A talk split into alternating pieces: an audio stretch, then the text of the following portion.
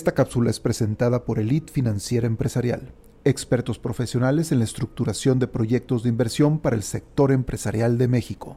Emprésate. Este capítulo es patrocinado por la AEM, Asociación de Empresarios Mexicanos.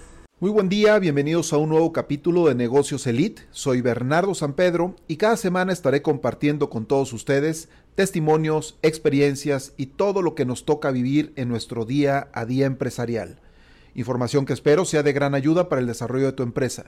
Comenzamos.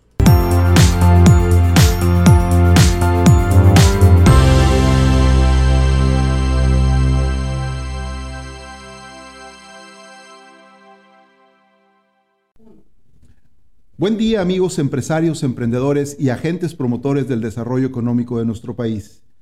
Pues ¿qué creen? Seguimos en San Antonio y esta vez vamos a platicar con un empresario que decidió migrar primero de la Ciudad de México a la Ciudad de Monterrey, dos ciudades de nuestro país con culturas de trabajo totalmente diferentes, pero no se quedó conforme con haber cambiado de ciudad dentro de nuestro país. Ahora decidió ser un empresario binacional eh, que habita pues aquí en la ciudad de San Antonio y que ha logrado hacer crecer una empresa en una forma sumamente interesante. Tenemos el gusto de entrevistar a Rubén Linder. Rubén, bienvenido aquí a Negocios Elite y gracias por tu tiempo. Rubén, platícanos un poco qué es Opcom, qué has hecho acá en Estados Unidos, por qué Estados Unidos. Claro que sí, muchas gracias por recibirme, Bernardo. Y este, ahorita que estabas haciendo la introducción, que dijiste decidió moverse de Ciudad de México a Monterrey y luego de Monterrey a Estados Unidos. Eh, me vinieron a la mente todos los retos que hubo también cuando me moví, cuando me mudé. Cuando me moví, lo estoy diciendo como aquí en el Gabacho. Este, cuando me mudé de Ciudad de México a Monterrey, tuve de alguna manera los mismos retos que cuando me mudé a Estados Unidos.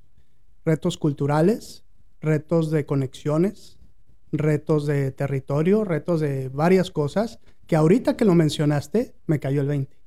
Se me hace muy interesante, pero nada, Aquí estoy, eh, te cuento eh, brevemente qué es Upcom Media Group. Nosotros nos dedicamos a producir audio y video, no por hacer piezas de audio y video. Las hacemos para ayudar a negocios. Y estos negocios típicamente necesitan nuestros servicios porque necesitan incrementar sus ventas o necesitan eh, tener más contacto con la comunidad o necesitan entrenar a sus empleados o necesitan A, B y C y a veces el video o el audio es una buena opción para lograrlo. Me explico. Hay veces que necesitan un video corporativo, una empresa grande, para explicar quiénes son, por qué hay que confiar en ellos. A lo mejor necesitan este video para mostrar inversionistas. Y por eso, porque necesitan resolver su problema de tener más inversionistas. Oye, eh, digo, suena muy interesante, pero te metiste a un país pues pionero en este tema. Compites con, empresarios o con empresas pues sumamente especializadas en este, tema, en este tema. ¿Cómo ves la creatividad que viviste seguramente con todos tus colaboradores en la Ciudad de México y la creatividad aquí en Estados Unidos? Porque seguido escuchamos la creatividad mexicana es la mejor, eh, somos sumamente creativos y, en fin, en Estados Unidos tienes una empresa pues, creativa, eh, de las industrias creativas, ¿cómo, la, ¿cómo podríamos hacer un comparativo entre lo que es esta industria en México versus aquí en Estados Unidos? Bueno, como todo, depende de cómo te comuniques. Y la comunicación es completamente, por lo menos la comunicación en publicidad es completamente diferente en Estados Unidos que en México. En México, si quieres vender un detergente, tienes que decir que vas a, vas a lograr tener más tiempo con tu familia. Y aquí en Estados Unidos, vas a ahorrar 5% más de agua usando el mismo detergente. Aquí es mucho de números, es mucho de ahorro, es mucho de enfocado a resultados y en México todo es mucho más emocional. Fíjate que todos, eh, con todos los que hemos platicado aquí en, Estados Unidos, aquí en San Antonio, todos nos han hecho el mismo comentario de que hay muchas diferencias, de que todo es diferente. Pareciera que, realmente estamos en mundos totalmente diferentes. Yo creo que sí es así. Y una de las diferencias que hemos notado, pues, es, es el mercado. Es el mercado y es la tropicalización del empresario para poder adaptarse socialmente al mercado. Es un tema que parece muy sencillo, pero creo que no lo es. ¿Cómo te ha ido a ti en este, en este tema? O sea, ¿cómo te has incorporado a la sociedad para poder llegar al mercado? No lo es y déjame justamente, me voy un pasito atrás de lo que decíamos de mudarme de Ciudad de México a Monterrey.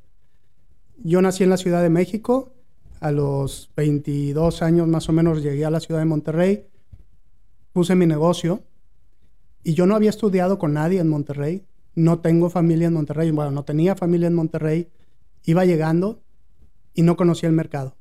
Entonces, cuando llegué aquí a Estados Unidos me pasó exactamente lo mismo. No había estudiado con nadie aquí, no tenía relaciones comerciales, la cultura, eh, ese gap que había, por ejemplo, entre la Ciudad de México y Monterrey, que es mucha, ahí viene el chilango, pues aquí es ahora ahí viene el mexicano. Claro. ¿No? Y siempre tienes este gap que tienes que vencer de una u otra manera. ¿Cómo lo vences? Contestando tu pregunta, involucrándote activamente en la sociedad. Y eso yo lo aprendí tarde. Lo aprendí tarde, lo aprendí de cuatro años después de haber llegado. ¿Pero lo aprendiste en Monterrey o lo aprendiste aquí? lo aprendí sin querer y sin saberlo en Monterrey, pero lo aprendí a propósito en San Antonio. Ok.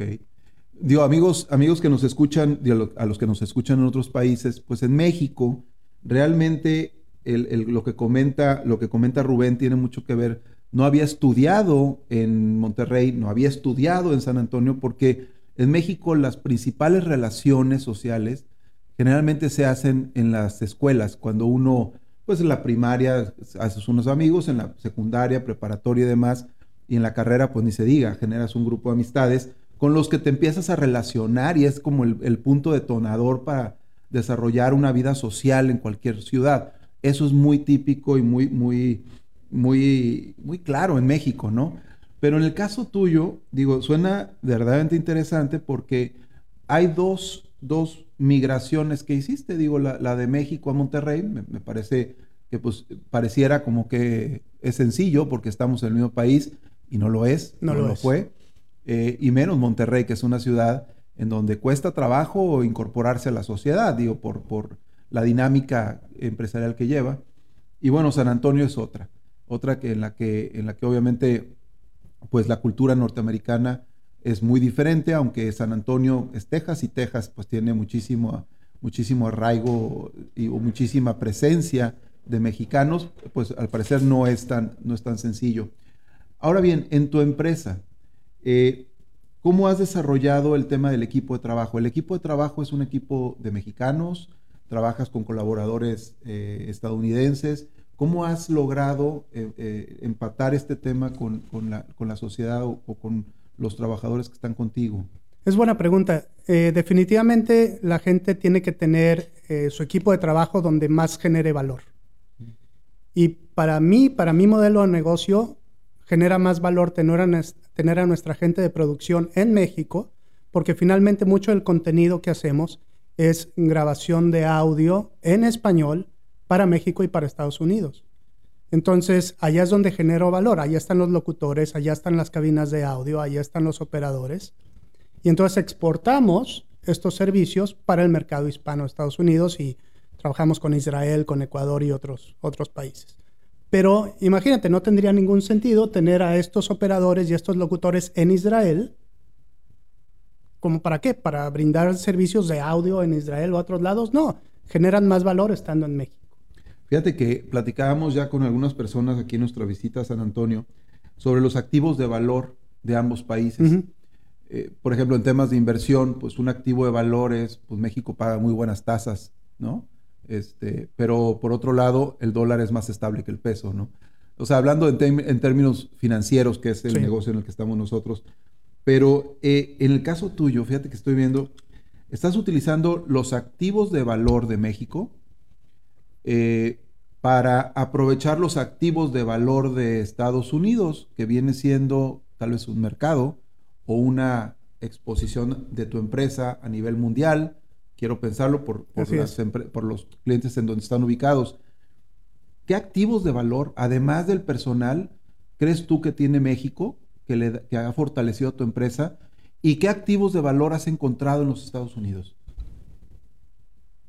Ya me dejaste pensando. Ah, bueno, obviamente todo el historial eh, crediticio, todas las cuentas de banco, todos los eh, assets que tenemos allá, sean activos tangibles o, en el banco, ¿sí? eso nos ayuda para apalancarnos. Nos ayuda para tener la fuerza y el impulso para hacer nuestros movimientos aquí. El problema viene cuando crees que tu curva va a ser más corta, tu curva de arranque va a ser corta en Estados Unidos y crees que te va a quedar gasolina para aguantar tipos de cambio, para aguantar eh, vivir en dólares y, ganar en pesos. Entonces ese, gap es complicado.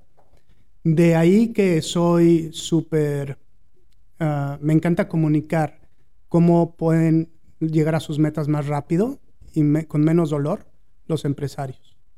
Porque los que hacemos este salto sufrimos mucho, de una u otra manera. ¿Y, qué recomendaciones les podrías dar a todos los empresarios que están buscando pues expandir sus negocios en, en, el extranjero? Porque creo, por lo que hemos visto, no es lo mismo exportar que hacer negocios binacionales. Eh, te, voy a, te, voy a, decir cuál es mi opinión y lo que yo hemos estado viendo. Eh, el exportador, pues es una empresa en México que manda sus productos o que tiene un cliente en el extranjero y que por estrategia comercial, pues diversifica su mercado y ahora eh, eh, empieza a vender en otros lados. Pero una empresa que busca hacer negocios binacionales es una empresa que a final de cuentas va a tener presencia en el extranjero y presencia en su país de origen. En este caso, pues lo que estoy viendo con, con Opcom Media Group, ese es el caso. O sea, tienes presencia aquí en los Estados Unidos y también tienes presencia en, los, en, México. Ese es un negocio binacional. Con esta, con esta estrategia, ¿cuáles son los beneficios que ha tenido tu empresa? ¿Se, han, se, han, ¿Se ha visto beneficiada con más ventas? ¿Se ha visto beneficiada con recibir ahora dólares? ¿Qué es lo que está pasando? ¿Qué es lo que ha pasado? Se ha visto beneficiado de, muchas maneras, pero déjame, me voy un poquito atrás. Eh, mencionaste que qué haría yo si estuviera eh, todavía en México y si vale la pena expandir o algo así, lo estoy diciendo de otra manera. Pero yo les diría a esas personas, si creen que el, que el pasto del vecino es más verde, aguántense tantito. Primero revisen bien su pasto te compartía antes de empezar la, grabación que yo creí que ya teníamos todo el mercado de Monterrey, ya trabajábamos con todos los corporativos y con todas las agencias de publicidad y que solo por eso tenía sentido buscar en otro lado. Pero la verdad es que no. O sea, yo no tenía ni todos los corporativos ni todas las agencias y, y me aventé pensando que lo lógico era abrir en Estados Unidos primero. Entonces, a los que no saben vender en México y no tienen un sistema comercial eficiente, probado, que funcione todos los meses, un sistema de ventas, no piensen que venir a Estados Unidos a poner uno, a probar uno, es la solución. Primero estén en casa, arreglen sus sistemas, hagan que todo jale la parte comercial, porque típicamente los pequeños negocios somos muy buenos en la parte operativa. Pero porque así empezamos. Pero la parte comercial es mi experiencia y yo he visto muchísimos que no es lo suyo. Esa base de recomendaciones, esa base orgánica. Pero cuando vas a un país nuevo, nadie te conoce, nadie sabe quiénes son tus clientes, por más que les expliques que Televisa es tu cliente y que Telcel es tu cliente, dicen, no tengo idea que es Telcel y no me importa. ¿Me explico? Entonces, primero, fortalécete como empresa y en procesos en México sé muy exitoso en México, arregla todo lo que tienes que arreglar y ahora sí, te vienes a Estados Unidos a probar esos mismos sistemas exitosos. Oye, es, es maravilloso lo que estás diciendo porque efectivamente creo que eh, México comercializa, como tú lo mencionaste, tal vez mucho por la emoción eh, o por los amigos o por las recomendaciones. Y pocas empresas se enfocan en hacer sistemas de comercialización que sean todo terreno y que sean 4x4 y que puedan que puedas ponerlos a prueba no solamente deja tú si los pones a prueba en Monterrey, que los pongas a prueba localmente en Guadalajara, en la Ciudad de México, en Oaxaca, en donde sea que funcionen. Ahora, implementar un sistema de comercialización en los Estados Unidos, en donde hay una idiosincrasia totalmente diferente a la que tiene México, bueno, pues es un reto maravilloso. O sea, sí es algo impresionante que creo que es una, se me hace una de las mejores recomendaciones que he escuchado. O sea, cómo la importancia de tener perfectamente sistematizado tu proceso comercial para poder salir a mercados nuevos, ¿no? ¿Tú trabajaste muchísimo en ese tema o lo aprendiste en el camino? ¿Qué fue lo que pasó? Aprendí en el camino y a las malas. Ah, caray. Sí, porque no, yo no tenía un sistema comercial exitoso en México y no tengo vendedores en México y de repente se me ocurre venir a Estados Unidos creyendo que todo el mundo me va a comprar por todos los clientes que tengo en México y lo exitosos que somos en México y lo que tú quieras. No es cierto, no pasa así. Y entonces no tienes tampoco vendedores eh, aquí en Estados Unidos ah, para mandar al frente y que vendan por ti. Entonces, no tienes en México, no tienes en Estados Unidos, entonces ¿quién queda para vender? Uno. ¿Y qué crees? Nadie me conoce, nadie confía en mí, nadie sabe quién soy. Y además nadie conoce a Telcel ni a Televisa. No, no les importa y además llevan 20 años trabajando con otro fulano con el que estudiaron o con el que se fueron al ejército juntos o con el que quieras o con el que nunca les ha fallado. Entonces, ¿por qué te van a cambiar? Claro. No tienen por qué cambiar de proveedor. Ahora, eh, si haces bien tu chamba en México, insisto, si tienes un equipo de vendedores si siempre cumplen los objetivos de venta, etcétera, ah, ahora sí vamos a traer el sistema probado de México a Estados Unidos y vamos a entrenarlos bajo la idiosincrasia de Estados Unidos. Claro. Y ahí sí vamos a ver qué onda y vas ajustando. Pero no creas que venirte a Estados Unidos va a solucionar tus problemas. No. O sea, hay que hacer la chamba primero desde México y después darse el paso. O si eres como yo, que te vale gorro y por qué no, y vamos a darle y es el momento, adelante. Oye, estar en Estados Unidos, hemos escuchado también que es muy fácil abrir una empresa, que son muy claros y muy sencillos los temas de, reporteo a, la Secretaría de Hacienda aquí local, que es el, el, IRS. IRS. Y este, e, en fin, es, este, parece, pareciera que todo es mucho más sencillo o más más fácil de hacer. Es menos burocrático. Menos burocrático, creo que es la palabra correcta. Sí. Pero ya en la operación, y sobre todo en la parte de cumplimiento, ¿cómo, cómo lo has vivido? ¿Es, es, ¿Es complicado? ¿Necesitas asesorarte?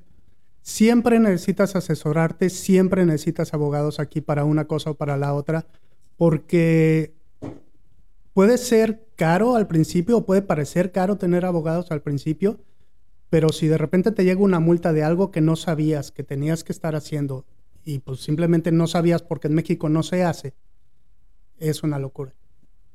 Y es caro. Es carísimo. Y además aquí no te la, aquí no te la pasan tan fácil. Y además en México a lo mejor tu negocio necesita, no sé, un permiso de protección civil o necesitas revisiones de protección civil para ver lo de los extintores y demás y dices, bueno, tengo 10 años que no la hago, no pasa nada. Pero aquí donde te cachen. Sí, sería un problemón. Sí, y no digo que no pase nada en México, nada más digo que se da mucho. Claro. Oye, estás formando parte de la AM, Asociación de Empresarios Mexicanos. Así es. ¿Qué ha sido para ti esta asociación? ¿Qué, qué beneficios te ha dado? ¿Cómo lo, has, lo has vivido? De hecho, fuiste presidente, tengo entendido. Así es, fui presidente en 2017, si no me equivoco. ¿Y qué me ha dado? Me ha dado todo. Me ha dado amigos, me ha dado la oportunidad de, convivir con gente con la que nunca pensé que iba a convivir, en cuestión de, de seres humanos, para empezar, y después en cuestión de negocios. Eh, tengo, bueno, también como presidente o, simplemente al involucrarte y ser parte del consejo o parte de un comité, de repente terminas en conversaciones con el gobernador o con el alcalde o con gente importante de negocios. Y, y no me refiero a que te beneficies de eso así nada más, sino que si necesitas algo le puedes llamar a alguien y ese alguien va a saber quién eres y te puede tomar la llamada No es para venderle, es para pedir un consejo, es para tomar un café, para lo que sea. Y eso me ha ayudado muchísimo, pero me tardé mucho en entender cómo funcionan las cosas aquí. Y me explico un poquito más. Aquí si vas a los colegios desde chiquitos, es, oye, aquí es el fundraiser, ¿no? Levantar fondos para no sé qué. Entonces hay que vender 15 plantitas por familia para levantar fondos para eh, la escuela, para comprar no sé qué en la escuela. Y eso todo el tiempo, desde chiquitos, se educa. Y se educa a involucrarte con tu colegio, a involucrarte con tu comunidad. Yo no sé si había estas oportunidades en México cuando yo crecí, pero a mí nunca me lo enseñaron. Y si me lo enseñaron, no me dijeron por qué. Y entonces cuando llegas aquí a Estados Unidos y no tienes esa cultura, ves que todos los demás lo hacen, no entiendes por qué ni cuál es el beneficio, entonces no te metes porque cuesta tiempo, porque cuesta dinero, tienes que dar, tienes que aportar y entonces no te metes. Y como no te metes, nadie sabe quién eres y nadie confía en ti. Entonces, a medida que te involucras con la sociedad en una asociación, en una non-profit, en un lo que quieras, de repente te conocen, das tu tiempo, das tu dinero, das tu consejo y dicen, oye, este fulano como que es pensante y, lo veo aquí seguido. Oye, ¿a qué te dedicas? A esto. Ah, yo necesito algo así. O sea, es un medio de exposición inclusive o de promoción, pues no solo tuya, sino de tu empresa también. Sí, definitivamente, pero es primero dar y luego probablemente recibir. Claro. Pero no con esa idea, sino Aquí todo el mundo creció así. O sea, no lo está haciendo para ver qué recibe. Aquí lo hacen para dar. Y obviamente, a veces el resultado es recibir. Claro. Que son culturas y, bueno, son, son usos y costumbres de, la sociedad norteamericana que pues los han llevado también a donde están. Creo que es el, hecho de, de, que sean comunidades siempre preocupadas por el beneficio de la comunidad, siempre ha sido muy benéfico para el país, ¿no? este, digo, Estados Unidos siempre ha, pregonado eso, pues que son una sociedad unida en ese, en ese aspecto. En, términos de, de, tecnología, porque tú estás en la industria de tecnología, Estados Unidos es, yo diría, de los países consumidores de la tecnología de última vanguardia, ¿no? O sea, lo, más nuevo debe estar aquí en Estados Unidos. Eh, pero no obstante eso, eh, pues México también pues es un vecino de Estados Unidos y creo que tiene acceso a toda esa tecnología. En términos tecnológicos, ¿cómo ves, cómo ves las diferencias entre los dos países? Yo creo que está en la usabilidad de la tecnología. Es decir, la tecnología está ahí para todos, pero si no tienes conversaciones dentro de tu equipo de trabajo, que dices, oye, ¿cómo podemos ser más eficientes? ¿Cómo podemos alcanzar nuevos mercados? ¿Cómo podemos resolver este y este problema? Hay mucha gente que no conoce herramientas como, no sé, Asana, que es para, eh, para comunicarte entre equipos y ver tasks y ver cosas. No lo conocen, no saben cómo es y no saben que probablemente podrían ser más eficientes así. Y con el WhatsApp están bien. Cosas tan sencillas como esa, y ahora imagínate con la eh, inteligencia artificial y todas las cosas que vienen. Si no sabemos, si no nos cuestionamos cuáles son nuestros problemas, ¿cómo vamos a pensar en soluciones? Claro. Entonces, en cuestión de tecnología está para todos.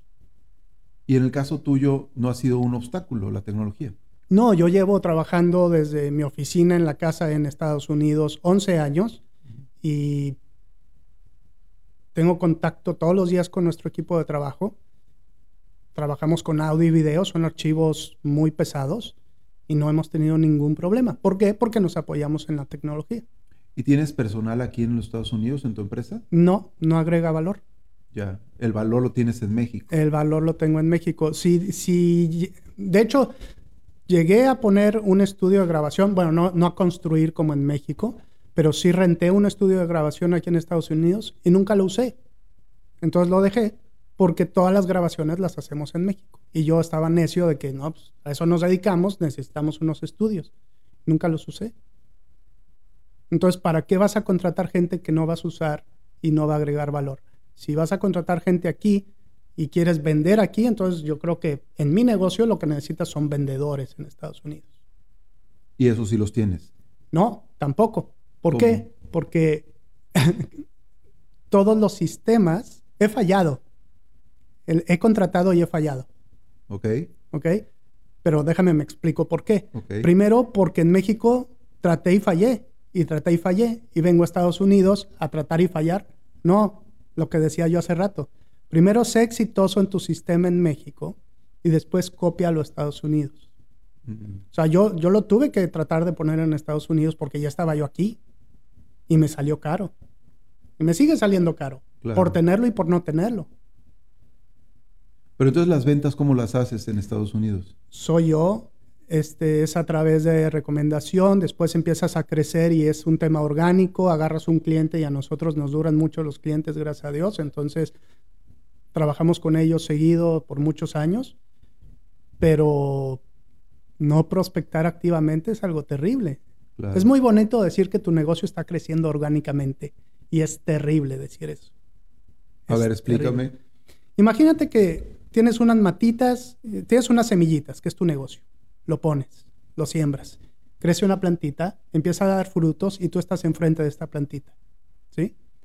Y estás bien contento porque todos los años da frutos tu planta que tienes enfrente de ti. Y de cuando en cuando se cae un fruto al lado y crece otra plantita.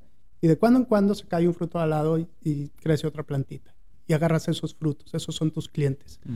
Pero si no estás sembrando tú activamente, como lo hiciste la primera vez, en muchas hectáreas, esas plantitas se van a secar o van a dejar de dar este, frutos o lo que sea. Y ese es el peligro de crecer orgánicamente. Si no tienes un sistema de ventas donde estés sembrando todos los días mientras tú estás produciendo o recolectando el fruto, vas a tronar. Sí, la curva va a ir bajando. Sí, porque no lo puedes controlar. Eh, dependes del boca en boca, dependes de que un cliente se vaya a otra empresa y él te recomienda y no tengan en ese momento un proveedor como tú. Y gracias a Dios se dio. Pero tú no tuviste nada que ver en el proceso.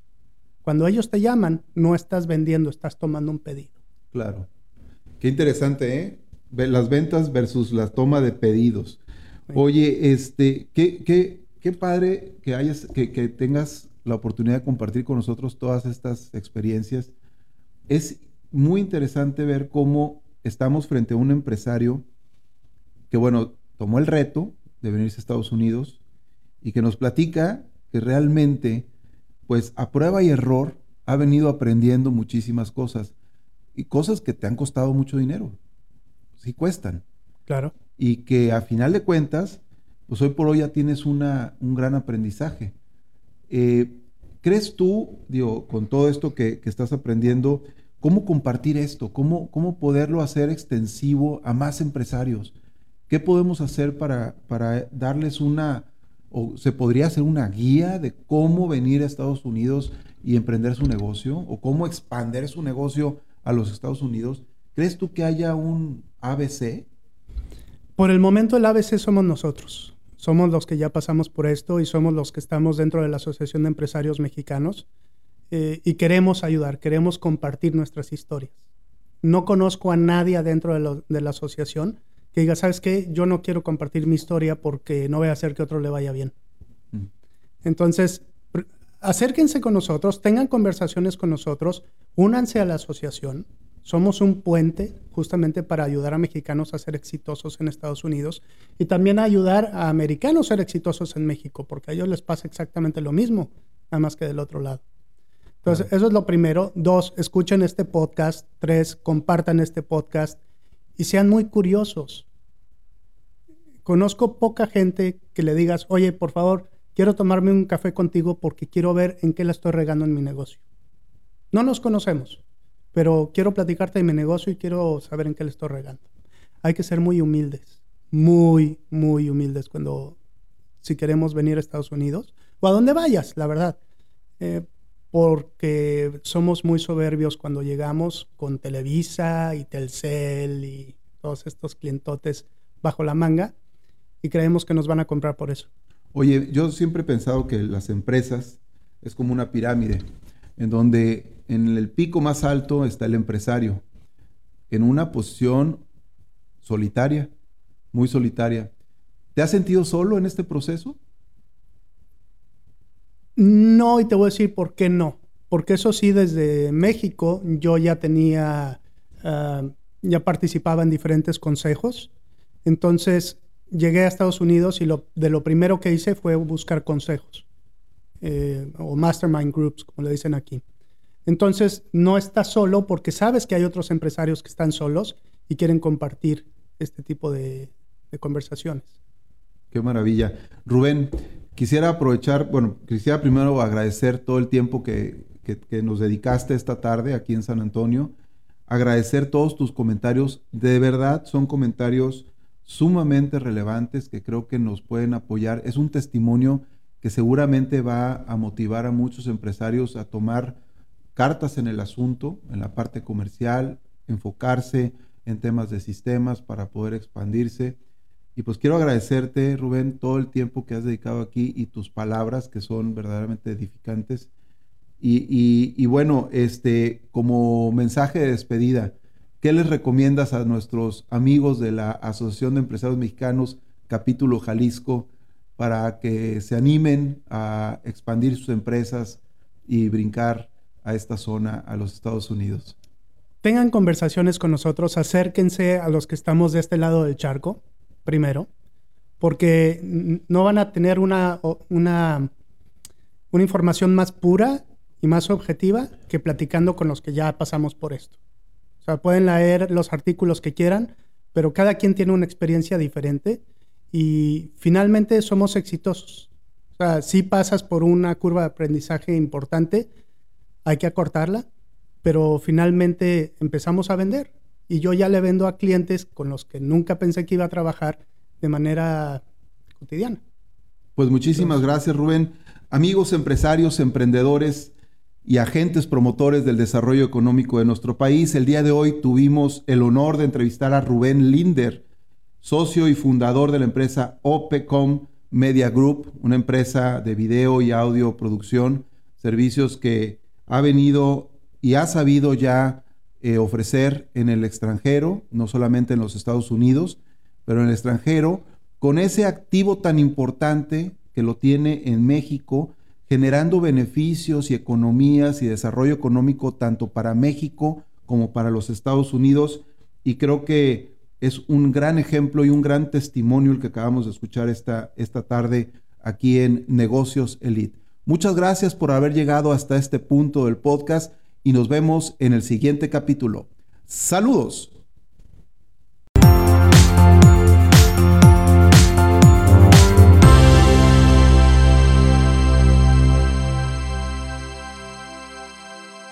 Te invito a tomar un par de segundos y suscribirte al podcast en las plataformas de Spotify y YouTube y así no te perderás ninguno de los contenidos que estamos publicando.